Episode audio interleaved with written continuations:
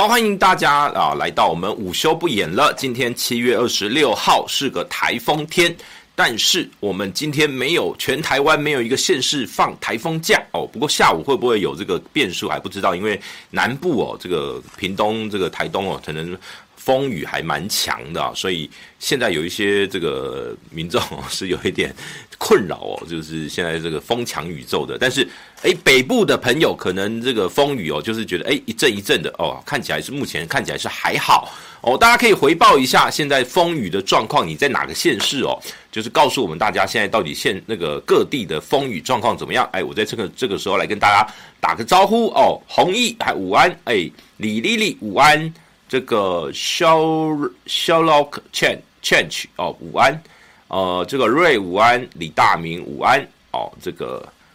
呃蔡白虎陈木鱼午安哦，呃，来，等一下我会讲了哈，这个陈木鱼讲的这个，等一下我会讲为什么那个时我会我昨天在节目上面为什么会是这样讲了。那个等一下，我会把这个韩国瑜放在不分区里面的这个逻辑，呃，我自己的看法，我会跟大家分享哈。那个等一下我们再来聊。好，然后呃哦，有人说这个周静说台北是雨是一阵一阵没有错。阿喜说基隆雨超大下属轮哦。哦，这个红色燕子哦说如果韩国瑜排不分区第一名他就投哦。嗨，乌云午安，郭忠玉午安，微微令午安，量子震荡哦午安，好，大家午安，没关系。这个等一下哈，等一下我们都会来聊啦。这个今天主要的题目两大题目，就是一个就是韩国瑜要不要排进国民党不分区，一个就是柯文哲会不会侯友宜超车吗？好，我们请小编，我们今天废话不多说，我们就先上哦。第一章，这是今天呃公布的最新的美丽岛电子报的民调哦。大家可以看到呢，这个呃柯文哲，哎呀，从上一次二十八点六掉到了二十四趴哦。那当然，这个赖清德哦，基本上还是。遥遥领先啦，要赖清德就是一个我们我们之前都形容哦，这个赖清德就是在天花板呐，那躺平哦，躺着悬哦，他是完全你看从这个今年的五月以后，他基本上是一个完全平整的一条线哦，今年五月以后都毫无影响哦，任何事件对他几乎没有任何伤害。那柯文哲的部分呢，基本上从五月以后是一路往上哦，往上诶，这次是稍微诶，这个是往下修正了比较多。呃，民众党里面有个这个这个开玩笑，他说：“哦，柯文哲这次跌得很凶啊，为什么跌掉了一个 一个民众党哦？因为因为很多人说民众党是四趴党嘛，对不对？说他们在南部是四趴党，所以呢，哇，一次掉四趴，一次掉了一个民众党哦，所以这是民众党里面自己做呃这个苦中作乐啦，因为他们也想要分析说，到底他们是。”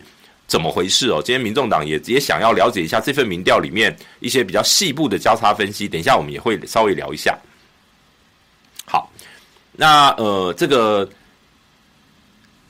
哦，有网友说嘉义市是小雨，彰化无风无雨，哎呦，彰化命很好哦，哦，这个高雄怎么样？高雄目前没有，哎，没有，我们没有高雄的朋友哦。屏东是说毛毛雨。哦，往大雨前进中，但没有什么风。好，感谢各地的朋友哦，回报这个各地的风雨状况。但台风天基本上就是最重要，就是请大家一定要注意风雨的状况。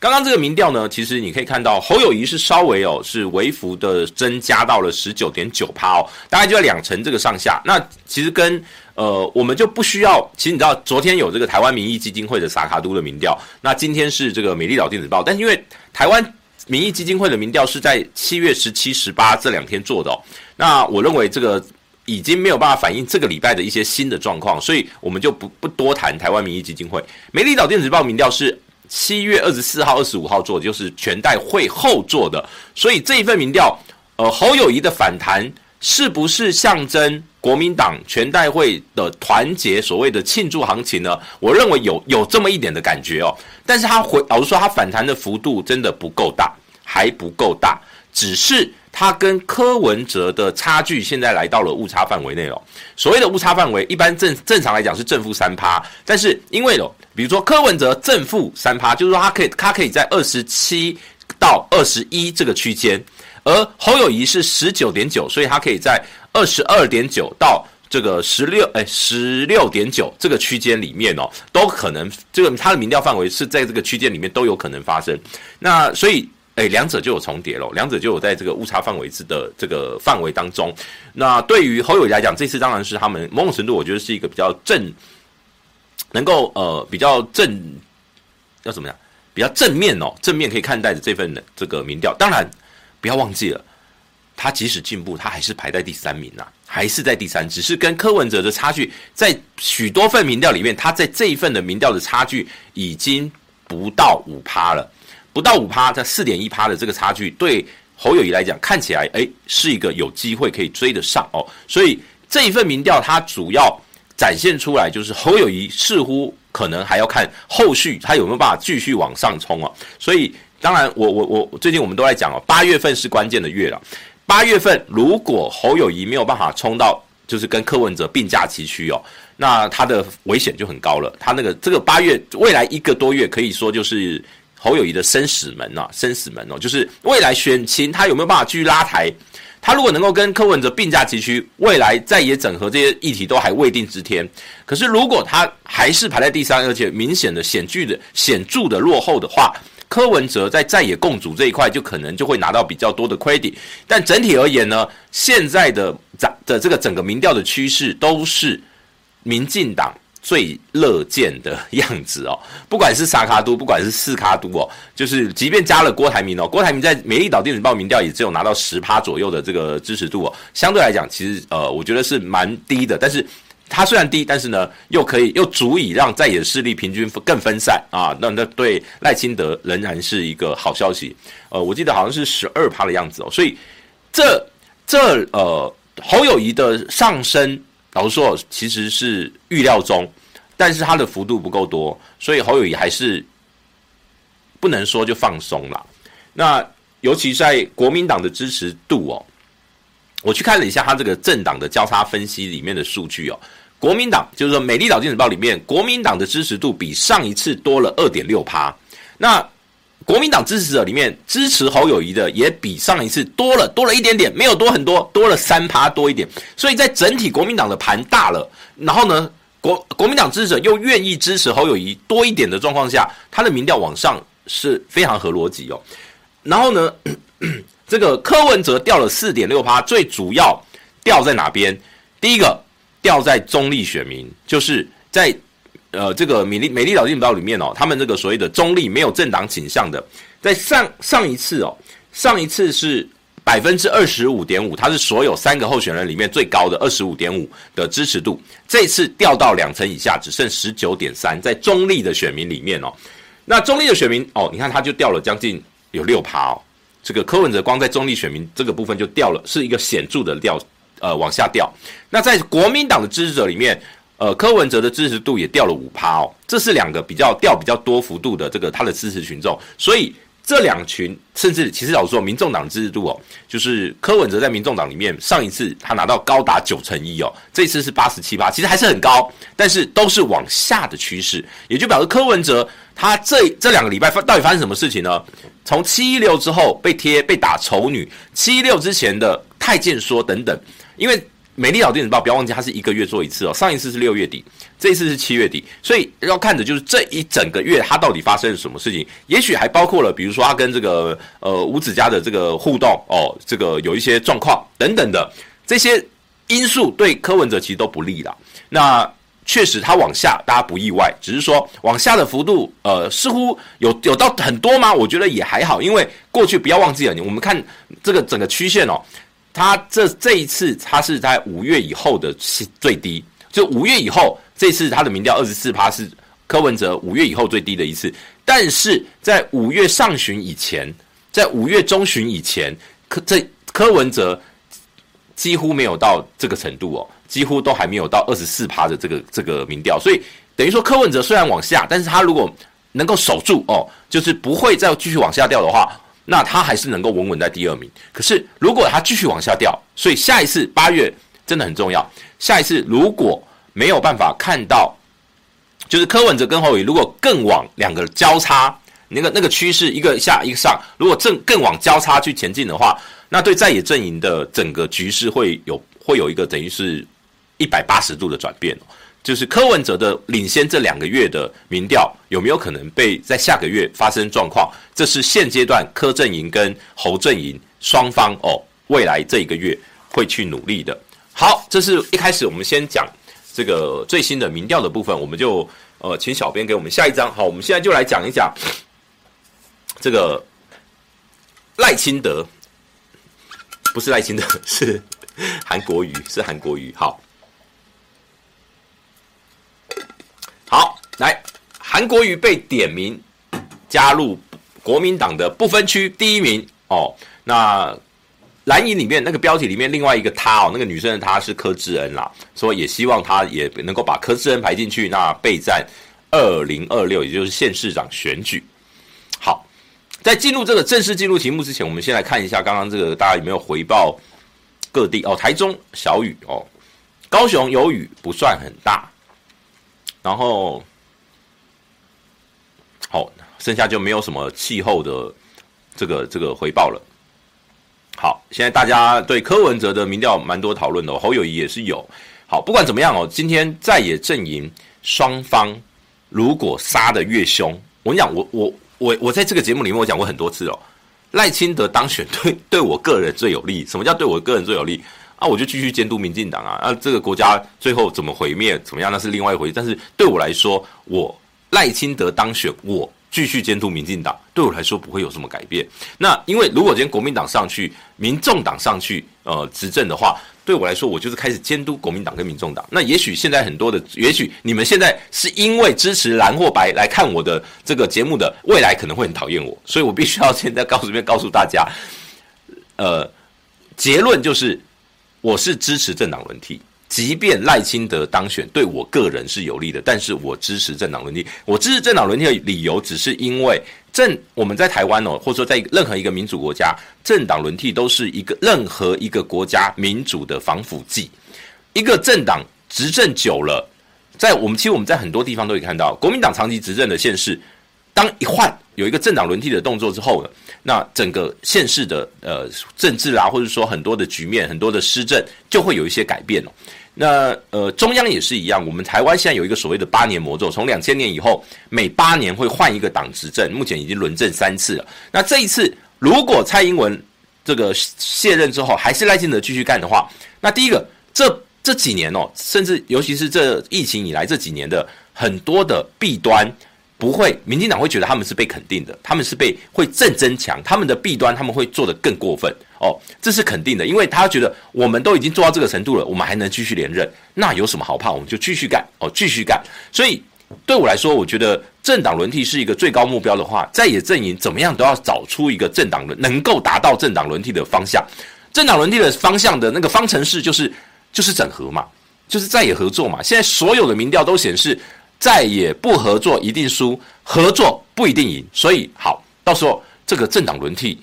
要怎么做哦？这是很老实说，这是一个很大的工程，很难啊。但是我们就慢慢看，因为这是目前看起来是政党我主动的在野整合，看起来目前看起来难度很高哦。等一下我们也都会来聊一下。好，呃，来，我们就回到韩国瑜该不该进入国民党不分区的这个题目哦。这个这个这个这个题目是怎么来的？这个题目是呃，国民党有个中评会哦，他们有中评委，他们其实诶，韩国瑜就是中评委哦，韩国瑜现在就是国民党的中评委。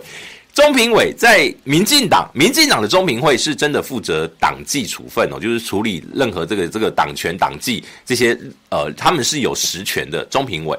那在国民党，国民党有考纪会，所以中评会就变成一个比较是呃有点类似，就是比较是建议性质的呃一群荣誉职的这个这个干部啦，这可能做过中常委啦或什么，那他们就呃卸任之后就放到中评会中评委里面，让他们去做合各言而治这种感觉哦。那那一天呃礼拜一吧，礼拜一是这个邱富生，也就是以前一个企业家啦，那也是曾经是 TVBS 的董事长等等，他有做过一些媒体的高层哦，那年代的创办人等等。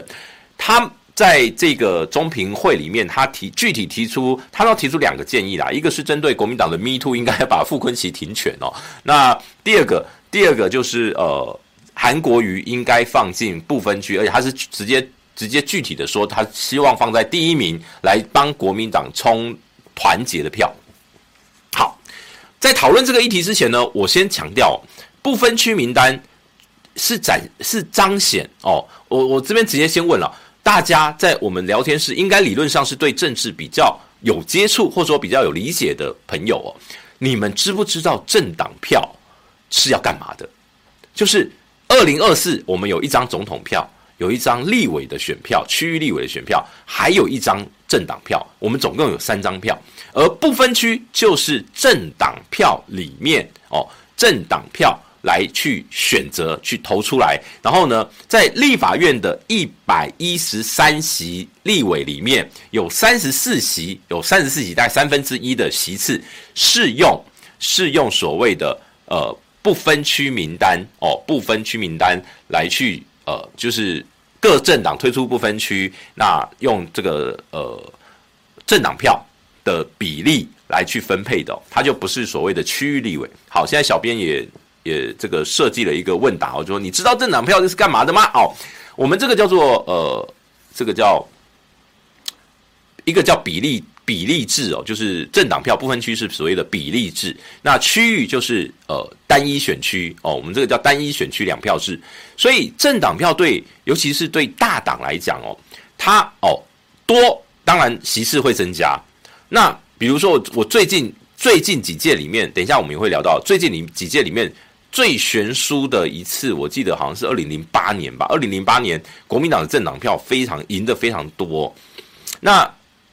好，不管不管怎么样，政党票在任何一个政党在立委选举里面都非常重要。为什么？因为那是代表你政党的形象哦。很多的小党，小党就只能靠他没有能力选区域立委，尤其因为现在我们的区域立委的选选制哦，它就是有利于大党。它因为它是要过半的，它是每一个选区只有一个一个席次，所以只有大党对区域立委非常的呃这个有优势。那小党呢，要能够在区域里面呃突围，它为两个两个方法，一个叫做它是民心很强，另外一个叫做呃它要跟现有的两个大党去结盟哦。比如说过去哦，过去呃无党籍或是小党有选上立委的。呃，几个案例，比如说，呃，这个黄国昌哦，黄国昌二零一六年用时代力量的这个党籍选上立委，他在戏子新北戏子这个选区，就是因为国诶、跟民进党结盟，民进党合作，民进党力量支持黄国昌，最后黄国昌干掉了那个当年呃现任的国民党的立委李庆华，而他当选了。同样的哦，在林昶佐那一年，林昶佐一样一模一样的模式，跟民进党合作哦，在中正万华选上了，干掉了，在那边一样连任好几两两两三届的这个林林玉芳哦，所以呃，在区域立委里面，小党要选上，必须要有很多的这个策略结盟，但是要单靠一个小党要选上区域，基本上难度非常高了，所以现阶段哦，现阶段。正不分区立委呢，就是小党的主战场。那对小党来讲哦，他们也不见得要提满。什么叫提满？就是三十四个人全部把它提满哦。对小党来说，因为你，你知你要知道，我们的区域立委每个人去登记要缴那个保证金嘛，每个人二十万。不分区是这样哦，你提多少人就要缴多少的保证金哦。比如说你提十个，你就要缴给中选会二呃两百万，二十乘以十的保证金。你提二十个就是四百万，三十个呃就是六百，哎，二十十，对对对，两百四百六百六百万，最高要到要交要三十四个全提满要七百二十万，所以呢，呃，当然政党票还又关系到了这个没有有有网友没有有提到哈，有政党补助金，它也它是另外一个门槛。我们政党能够拿到不分区的席次的票数的门槛是百分之五哦，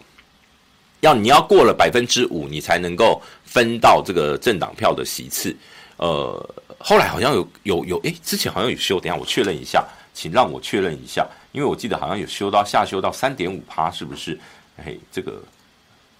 原本是百分之五。来，我查一下，请容许我。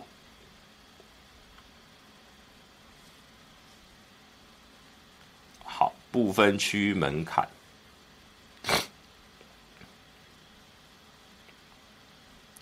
五趴。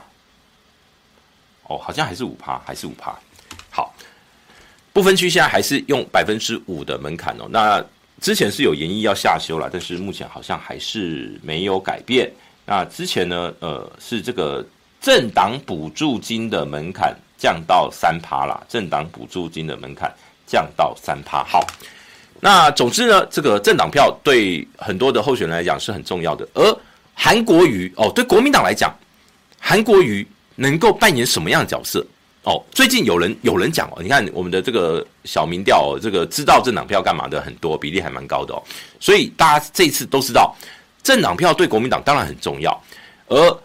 韩国瑜这一次在浮选里面，他跟侯友宜哦拥抱了哦，侯友宜跟他这个讲悄悄话哦，呃，应该说韩国瑜跟侯友谊讲悄悄话等等的这些互动，看起来诶，他已经团结在这个国民党里面的这个架构了之后呢，他会扮演什么角色？就是接下来呃很多国民党支持者会很关心的，因为也有人喊出是不是可以。让韩国瑜变成副手，跟侯友谊搭档哦，也有人提出这样的意见。但是目前我相信国民党现在的副手应该不会急着提出来，副手可能要等到九月以后哦。为什么？因为副手可能还要看这个在野有没有可能整合等等的方式来去再去做下进一步的讨论。所以副手应该各个政党所有在野政党不会那么急着提出来，甚至连呃执政的呃这个。民进党应该也会在这个党庆哦，民进党党庆是九月二十八号，大概会在九月二十八号那个期间，可能才会提出来哦。不管是现在呼声很高的肖美琴然后是什么郑丽君等人哦，呃，不管怎么样，他们现在都还不到副手出来的时候。那现在有人去喊。不分区立委，不分区立委其实时程会更晚，其实不分区大概会到十月份才底定哦，所以整个都是要搭配的。那就是韩国瑜要扮演什么角色？韩国瑜先生他过去说，他要在二零二四扮演啦啦队的角色。呃，我觉得不分区立委某种程度上就是二零二四，就是说各次每一届的立委选举或总统大选，不分区立委某种程度就是啦啦队。为什么？很多政党的不分区立委会。扮演哦，他要去组这个浮选团，去全国走透透，去各地浮选，哎，所以他们确实有这个所谓拉拉队，去帮所有的区域立委还有总统候选人拉台的角色。那这样的角色，你你哎。用这个，如果用棒球场来讲的话，诶，区域立委，诶，总统候选人就是在场上投球、打击，那那个九位，呃，先发九棒啦，或者什么样的，那那啦啦队哦，不分区就在这个看台上面，法香区哦，这个跳这个所谓的这个应援舞哦，那跟帮大家加油哦，而很多球队的看外在的形象是靠啦啦队形塑出来的哦，所以是我觉得用啦啦队来形容不分区是呃蛮贴切的。但是，但是关键来了，韩国瑜适不适合放进不分区？首先，第一个，他有立法委员的资历，这第一个就是说，他适不适合担任立法员？适合的，他当过立法委员，他做过立法委员，而且呢，现在在网络上有流传很多那种短影音哦，都是在讲他以前在质询哦，质询台上的一些表现或怎么样，哎，说他这个宝刀未老，哎，哎呀，过去啊，就是就是在立法院里面就是战将等等。好，这第一个就是他。适不适任？我认为他适合，他适合。这第一个，第二个，他去立法院要干嘛？这比较重要，这比较重要。他如果今天韩国瑜放进不分区，你要他做一个阳春立委，那是不是有点可惜？是不是有点可惜？所以，我我我我这边讲的是，我这边是讲用一些客观条件来讲哦。那这个是强调，如果今天国民党有任务要提供给韩国瑜，比如说。未来哦，我希望韩国瑜先生，您未来是领导立法院，变成哦，到时候如果我们的国会席次能够在结盟的状况能够过半，或者是独立过半的状况下，你要负责去角逐立法院院长哦，这样的角色，那个是要讲好的哦。我讲这个绝对是要先有一个默契哦，不然到时候比如说过半了，诶，突然跑出另外一个人跑出来说，诶，我也想当立法院院长哦，然后呢，两边那边斗来斗去，那就比较尴尬，所以通常会有一个。所谓的一个要先有默契啦，这是就是要如果他是任务导向的不分区，那就是安排他可能要担任院长或副院长。如果今天只是一个单纯的阳春立委，我认为韩国瑜没有必要，真的。如果只是一个阳春立委，韩国瑜没有必要进入不分区，因为他自己他不需要进入到这个不分区名单，他自己组浮选的团队都可以达到这个效果，没有必要。所以，我就第一个就是他适任，但是要看他的任务。第三个要看他的意愿，要看他的意愿。最重要的是他的意愿，是韩国瑜他有没有意愿排进去。当然，你知道很多的议题就是，当有人抛出来开始讨论，党内有一个氛围说，对哦，韩国瑜如果加进来的话，我们这个政党票可以冲高啊，或怎么样？我们有一个有一个，因为他们现在最担心什么？我相信邱富生先生提这个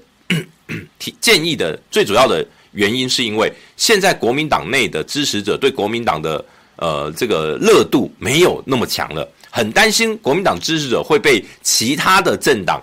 挖走，特别是民众党。那如果在政党票的部分，因为你会发现哦，这个民众党的这个政党制度在近半年哦，平均都在十五到二十趴这个区间哦。那对民众党来讲，他们可能这个不分区其实可以冲到比上一届，上一届他们是五席全部不分区哦，他们那个得票大概十二趴。那如果今天真的如他们的政党制度能够冲到百分之二十的话，他们大概可以拿到八席的不分区。那对民众党当然是一个比较呃，就是可以壮大的一个机会。可是对国民党来讲，如果今天呃民众党拿了八席走。那国民党会不会只剩下十席，甚至只剩下十呃不到十席？他们会担心哦，所以这就是接下来他们希望说，哎，韩国瑜这样叫顾票了。某种程度他是希望他顾票，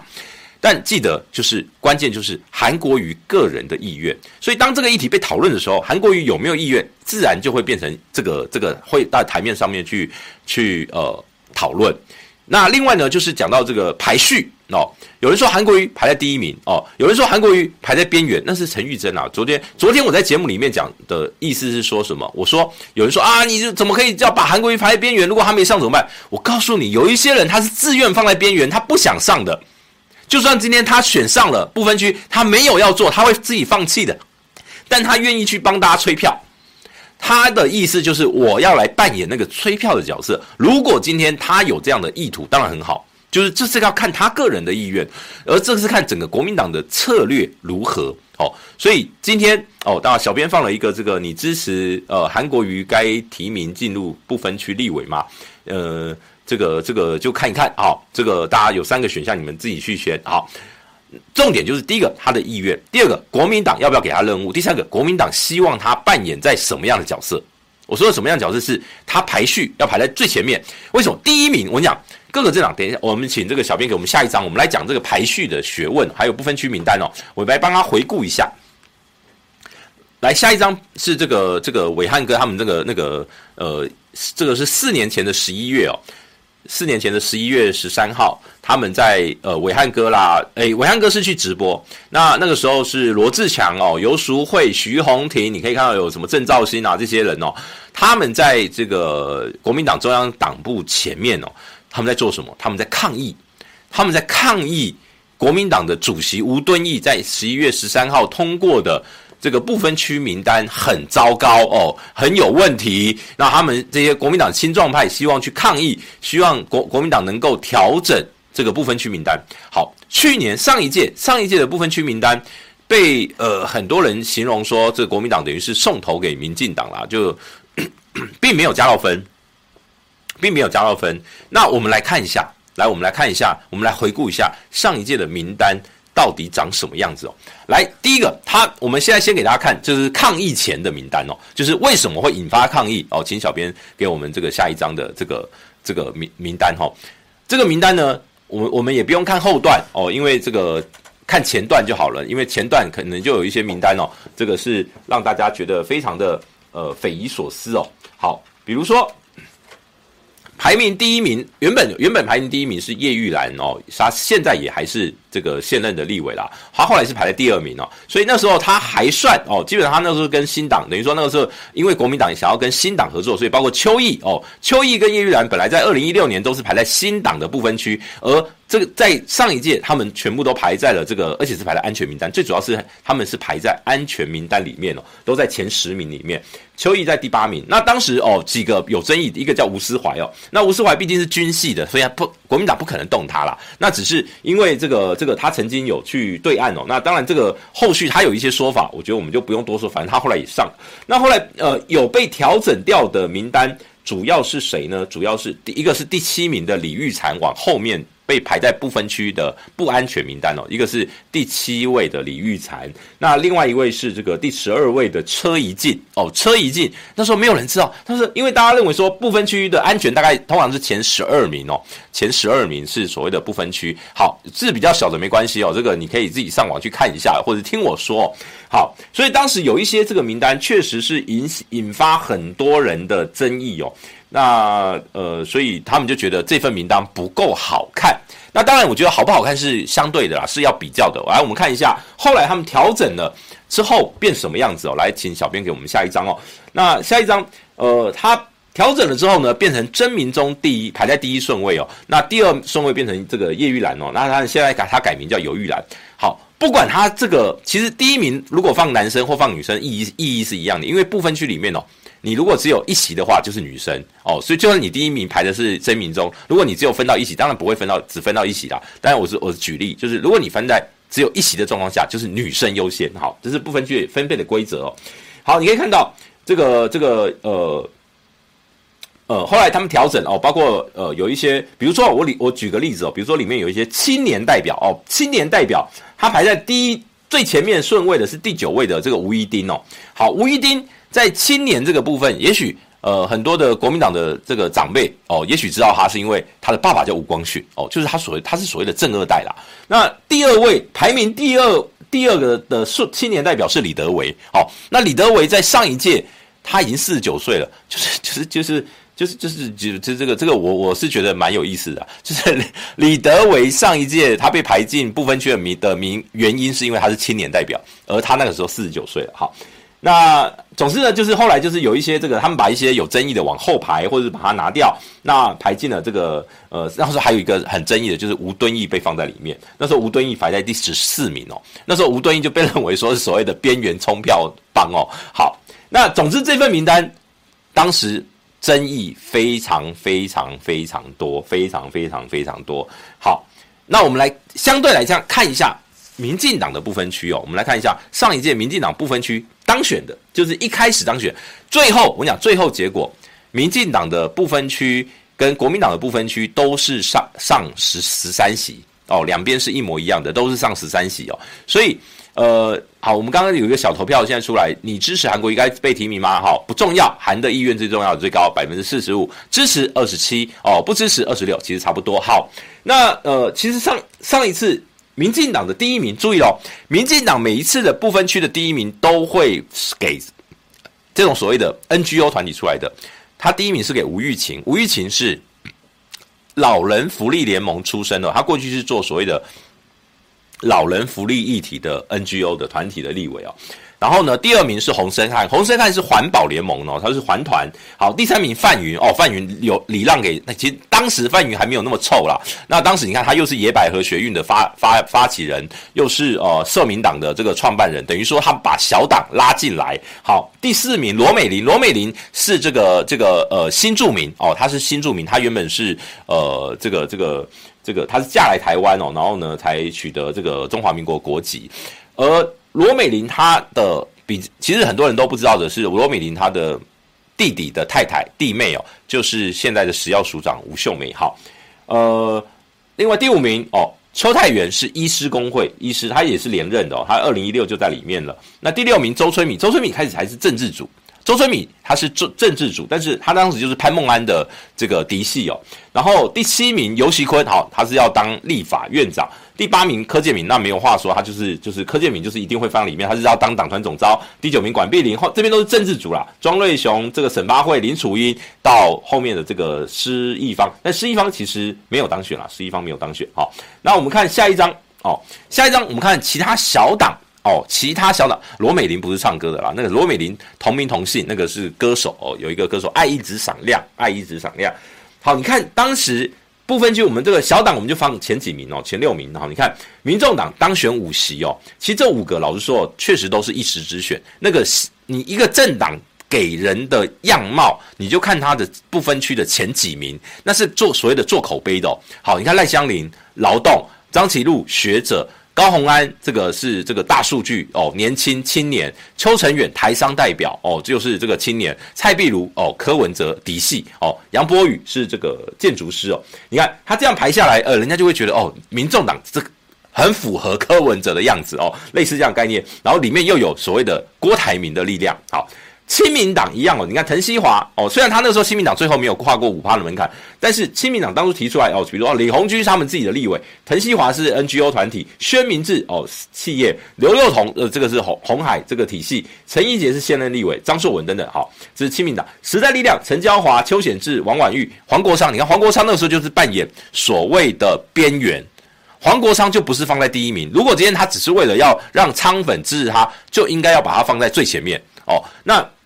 你看他也是放在所谓的边缘，他希望能够扮演所谓冲票角色嘛。那后面还有翟本桥啦、关心你等等。好，小党的不分区就是要拿来当门面的，就是门面。可是你有没有发现，国民党的不分区逻辑不太一样？来，我们再请小编给我们下一张。下一张是第九届立委的时候的不分区名单哦。第九届的时候，呃，也许字比较小，我念给大家听哦。下一张来，你看哦，国民党第九届第一名是谁？王金平。王金平哦，因为要当立法院长，要当立法院长。可是呢，那一届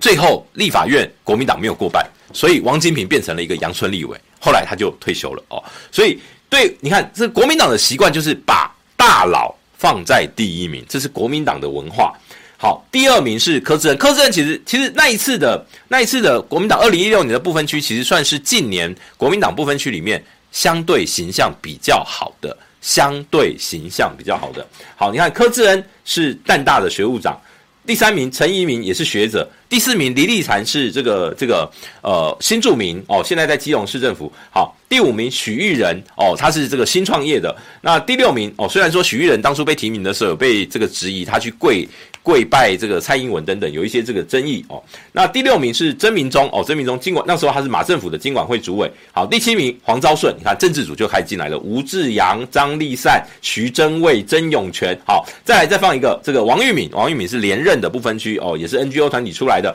再来就是军系哦，你看军系在上在这个所谓的呃这个第第九届的时候，那时候是朱立伦排名哦，他把。军系黄复兴党部的这个军系哦，是放在第十三名哦，所以为什么上一次会往前哦？吴思怀放在前四名，你就知道国民党里面党内会有人对这样的东的态度不，因为最后他没有上，最后那一次这个国民党的不分区最后只有上十一席哦，十一席是王玉敏上，而曾永权没有上，所以这个上一次这个是第九届第九届的时候他们。他的这个呃，国民党其实只只有拿到第十一十一席，即便他的你要注意看哦，他的名单其实提的还相对于二零二零年提的不错，可是他的席次比较少。那那当然那一次国民党因为换柱嘛等等的，就整个国民党气势都很差。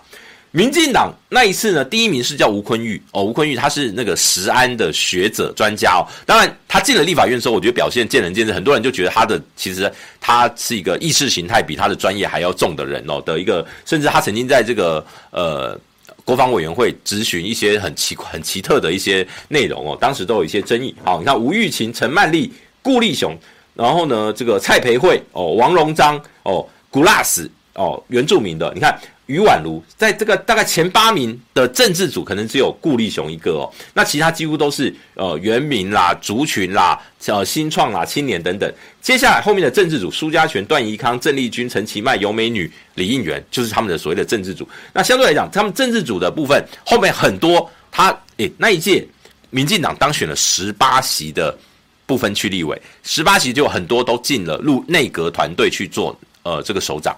所以国民党的这个提名哦，当你只有在野在野能量的时候，你的提名应该是要思考，包括如果未来你认为可以进入所谓的执政联盟或者是执政党的时候，你就应该要有所谓的影子内阁放在你的部分区。这些人是要来治国的，是要治国的。好，所以这个我这个我摆这个只是要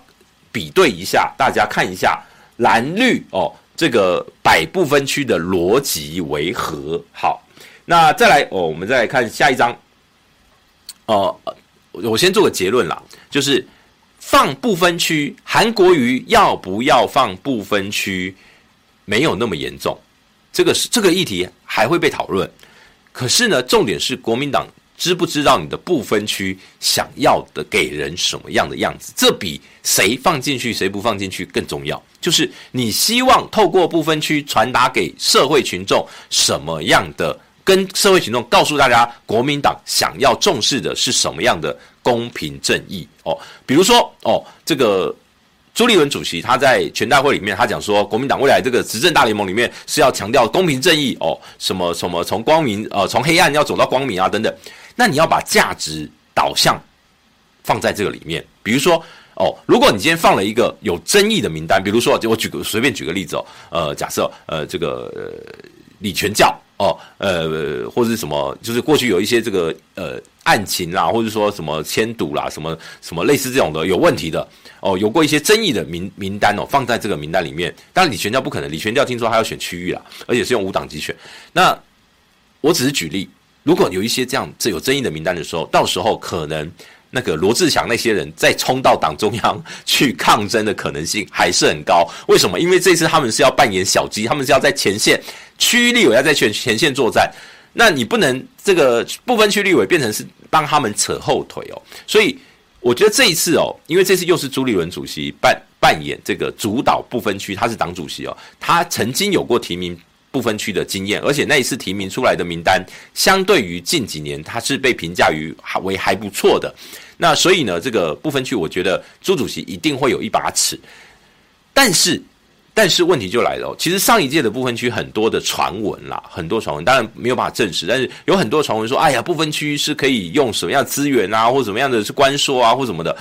那如果今天这个政党变成用资源、用交换、用利益来去。分配不分区的话，那这个政党真的会让人觉得很失望。所以不要忘记了，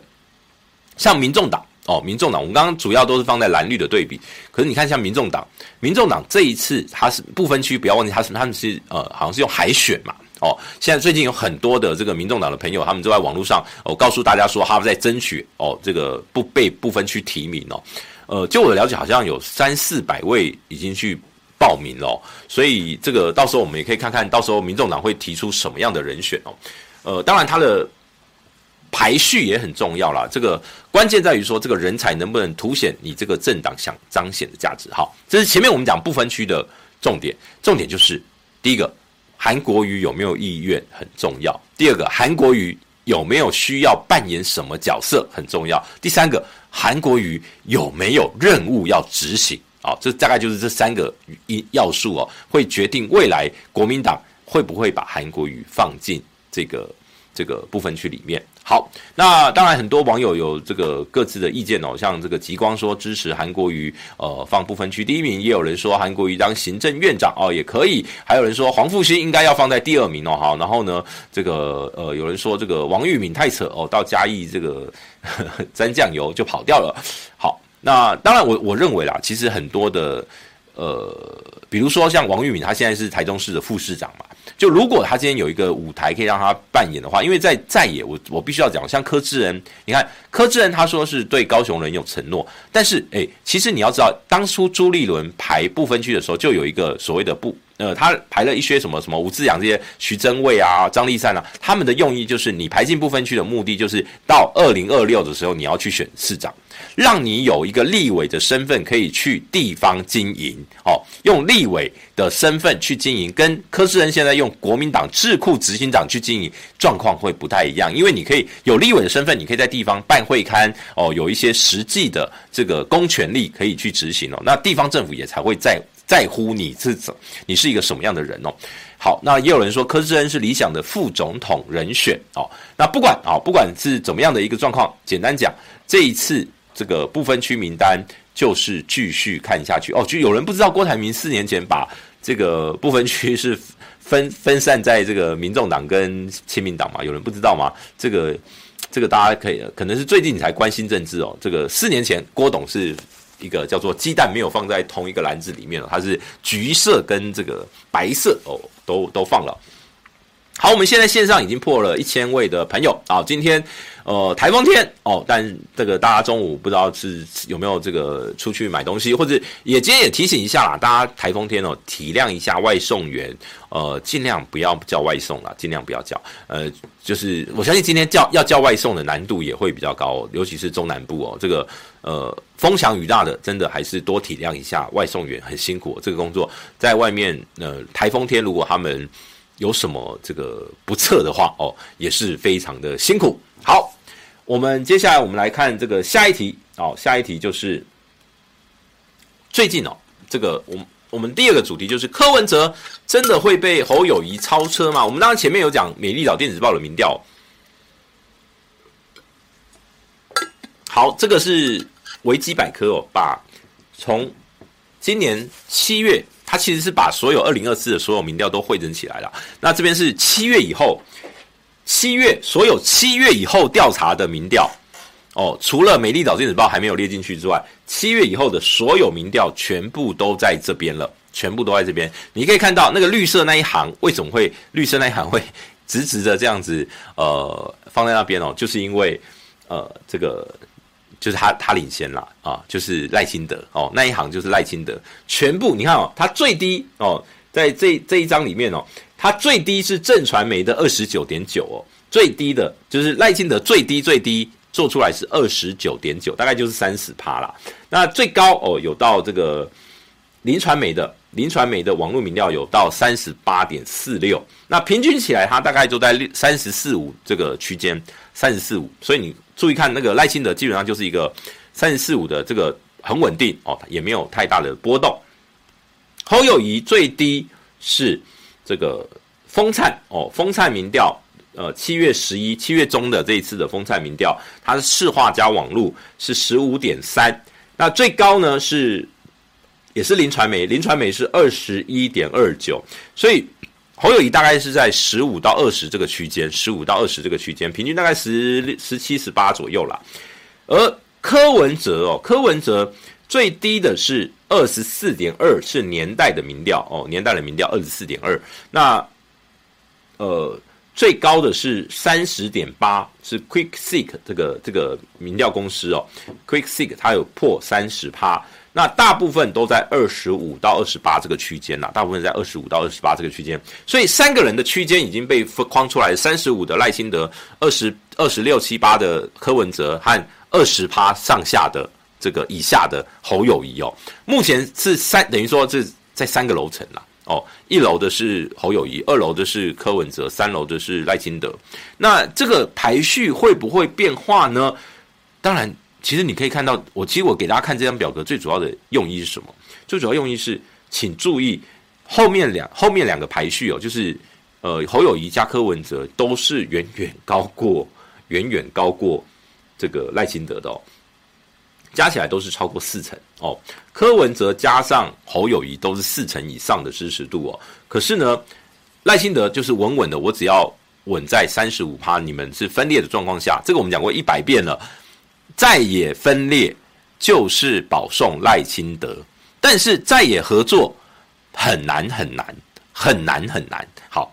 我最近都在讲哦，赖清德哦，你这边可能有些朋友说哦，为什么没有放这个有郭台铭的？哦，郭台铭的第一个，郭台铭有郭台铭做斯卡都这个民调的民调机构，相对来讲少了一些啦，少了一些。那第二个，我没有故意要边缘郭台铭，因为郭台铭现在也还没有正式的宣布。虽然他说什么虽千万人无往矣，那如果他正式宣布了，我们一定在每一次的节目里面都会把它列进来哦。所以我们没有要这个。这个边缘化郭董的意思哦，对，呃，我主要是要强调在野阵营现在赖清德的赖阵营哦，即便他们里面内部问题也很多，但是赖阵营他们一直都符整个走向都符合他们的胜利方程式，就是柯文哲不能高，侯友宜不能垮，而郭台铭不能少。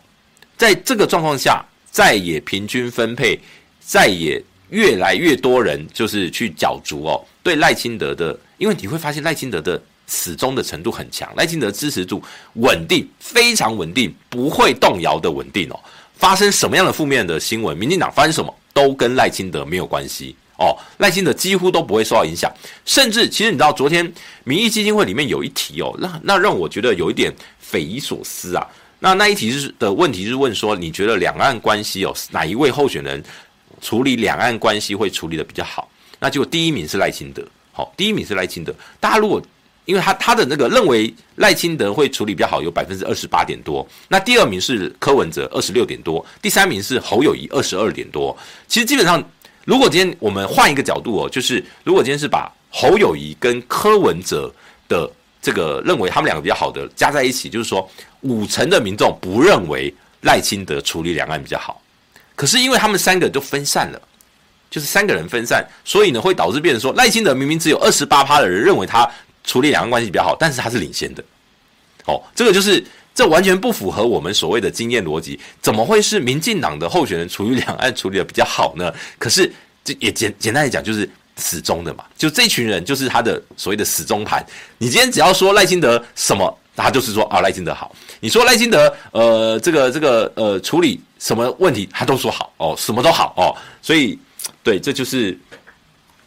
这就是呃，一个民调里面，我们从一些题目可以看到一些这个等于一个民调的基础啦。就是这个这份民调的基础，就是赖清德的支持度很粘着性很强，对他什么议题我都挺哦。就像你说，呃，可能这二十八趴的支持者问他说，你觉得林志坚有没有抄袭？他们会跟你说没有哈、好，呃，朱立伦喊下一张，我们请小编给我们下一张哦，就是朱立伦在。这个全代会里面哦，他喊了“执政大联盟”这个议题，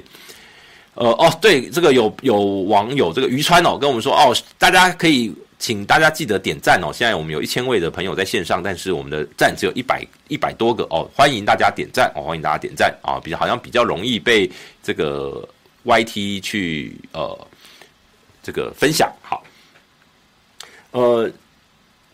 朱立伦喊执政大联盟，金普聪昨天接受广播节目专访的时候，他说他不知道是什么。他说侯友谊也不知道。然后呢，其实其实老实说，我觉得我们在政我们在评论政治的人看到这种。这种对话，我们都哎、你们是自己，你们是一国的，你们党中央跟近办的距离是不是很远呐、你们是怎样？板桥跟台北八德路是怎样？这个两千公里是不是 是有这么远吗？一通电话啊，是确认一下说彼此会讲什么不行吗？啊，朱立伦，你你难道不跟你的总统候选人讲一下你这个演说的稿子里面会提到什么吗？对不对？所以，然后结果变成说，金普松昨天，他他他当然昨天讲的，我觉得他的语气只是在强调说啊，他真的事前没有知道，但是，但他也跟朱立伦反映了，那他们会再去做一些沟通。有一个很重要，有一个很重要就是，对，为什么金普松要特别拿这件事情出来讲？因为侯友谊现在不能谈在野整合，在金普松的这个操刀之下、操盘之下，现在谁谈在野整合，就是在拉侯嘛，因为。你就是对侯没有信心嘛？他们的逻辑就是我要先回到第二名，侯友谊要先回到第二名，我才有资格谈在野整合。在野整合是国民党主导才叫在野整合，由民众党主导不叫在野整合。所以第一件事情，我先否定柯侯配的可能。他你看，昨天金普中还讲了一句，就是柯侯配不可能。诶，哪有还没谈整合就先把一个前提放进去？就像就好比说，两岸在谈判，对岸说要谈九二共识，然后呢，这个这个这个民进党说不好意思，九二共识我们绝对不谈，那就甭谈了嘛，就不用谈了哦。这个所以这一次我认为现阶段啊，金普聪简单讲就是现阶段金普聪操盘的重点在于把侯友谊壮大，要壮大到什么程度呢？壮大到他满意的程度，就是他要排在第二名。那那你会问呢？那如果达不到怎么办？侯友谊达不到怎么办？我告诉大家。这个就是阶段性的。如果如果今天到九月底或九月中，郭台铭先排之前，侯友谊的民调都还是排在第三名，甚至于就是就是就是都落后柯文哲，而且落后的很明显的话，落后的很显著的话，如果到八月底、九月初、九月中都还是现在这个趋势的话，在野整合就挡都挡不住了。金普充没有能量再去阻挡在野整合的能量了，只是到时候要怎么谈的问题。因为我认为在这一一两个月内，在野阵营之中彼此会杀得非常激烈。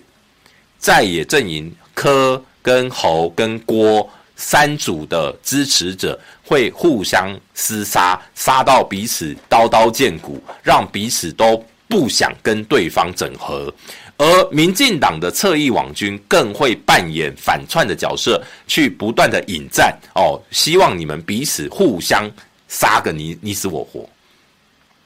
我举个例子哦，举个例子哦，呃，昨天有个新闻哦，就是呃，我也就顺便评论一下，杨之斗哦，他说这个什么呃，蔡总统哦确诊快筛确诊，呃，他说合理怀疑是为了不想去看灾，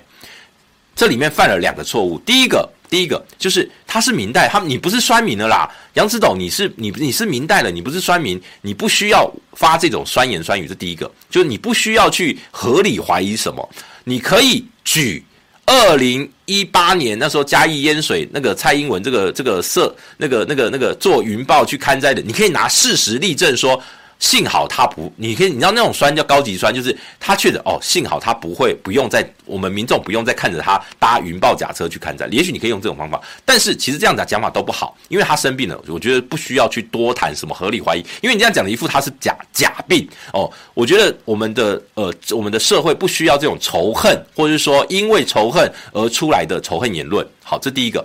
第二个就是你怎么知道会有灾？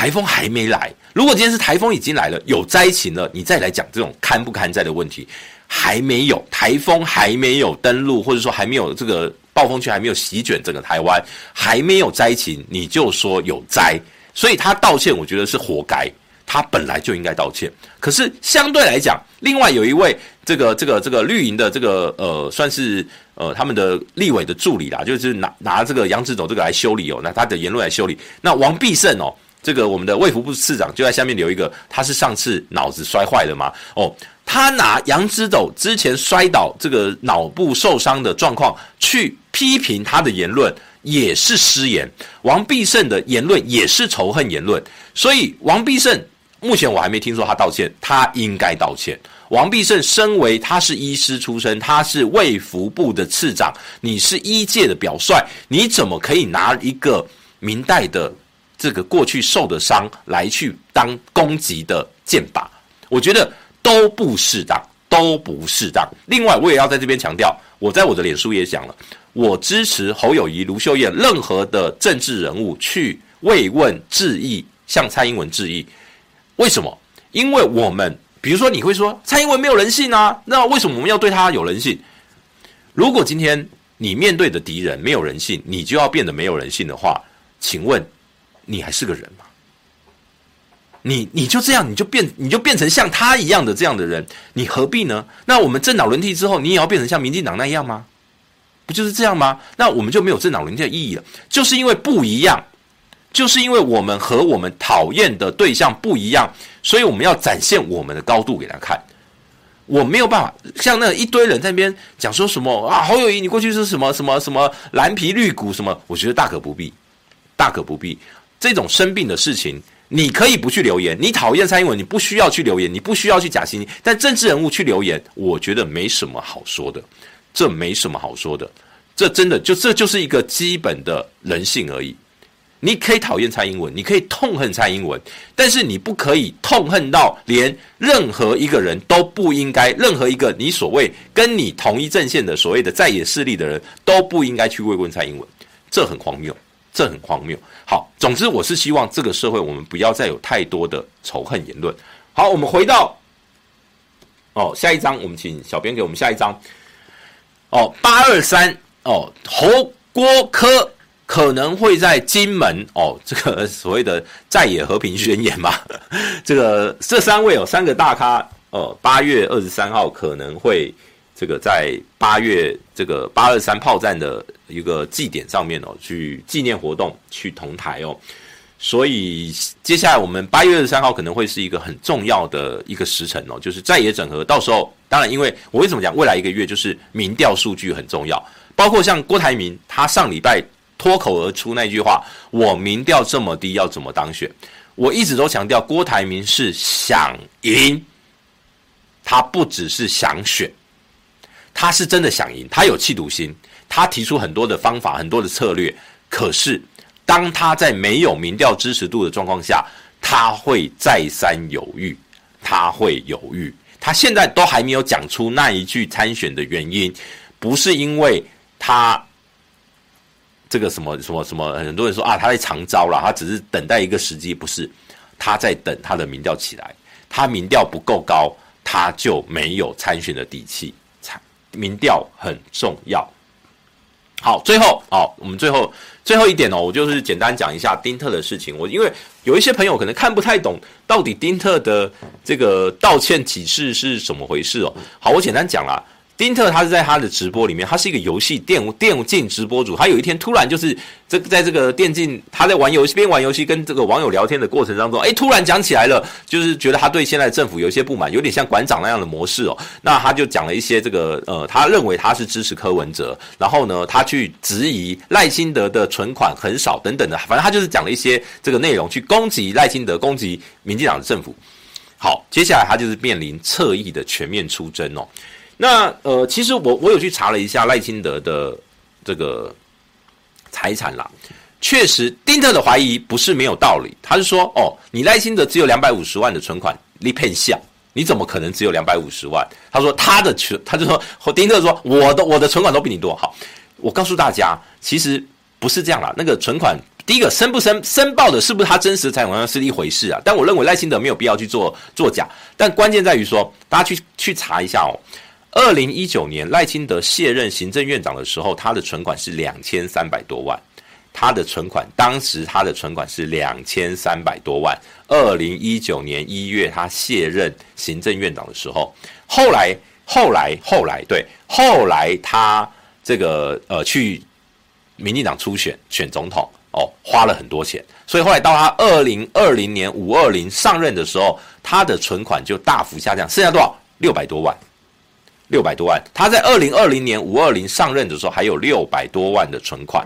可是他后来存款到哪里去了呢？他去买房子，他在二零二一年买了一栋房子，二零二一年他贷款了一千六百，至少一千六百，就是说他那个时候报的申报的这个债务有一千六百多万，他把他的这个这个存款花了好几百万去做所谓的头期款。好，那他的这个头期款里面呢，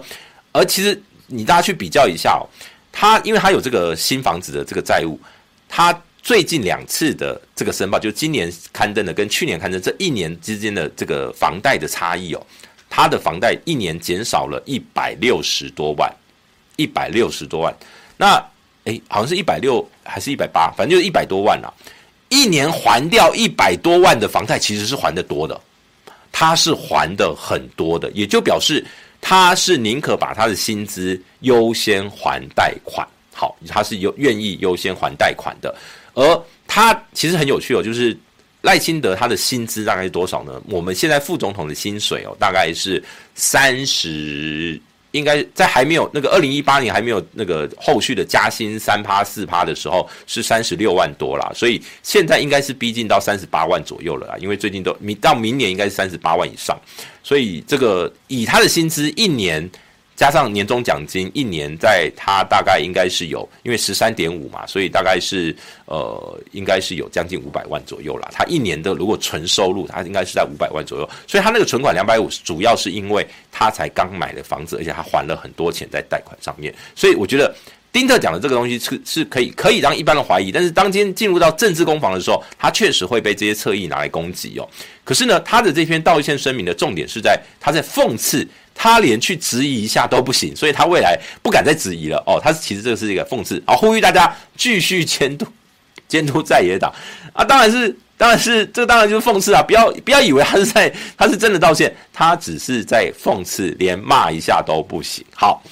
好啦，总之这个我觉得丁特哦，他这样的言论对民进党不会是好事啦，因为他这个丁特像丁特他们这种所谓的 KOL。他们里面有很多的支持者都是所谓的，也许哦，过去都是支持民进党，甚至像丁特，他都说他以前哦，甚至罢免韩国瑜，他也支持过。所以我觉得，像你看韩那个呃馆长哦，黄国昌以前都是都是支持民进党的啊。四年前他们都支持民进党，他们要支持关中天啊，对不对？就四年后他们哇，那个立场完全颠倒。我觉得这才是民进党现在面临的执政危机，就是过去跟你在同一阵线的，你现在杀无赦哦，这对赖清德后续会有什么影响？当然，我认为关键还是在在野能不能整合。这一次二零二四的主主旋律就是在野整不整合成功，才能影响真正的选情。好。好了，今天我们就这个台风天就跟大家闲聊了。那这个也希望大家要一切平安啊，一切顺利。那祝福大家这个台风天一切平安。我们今天的呃这个节目就到这边啦。那谢谢大家，拜拜。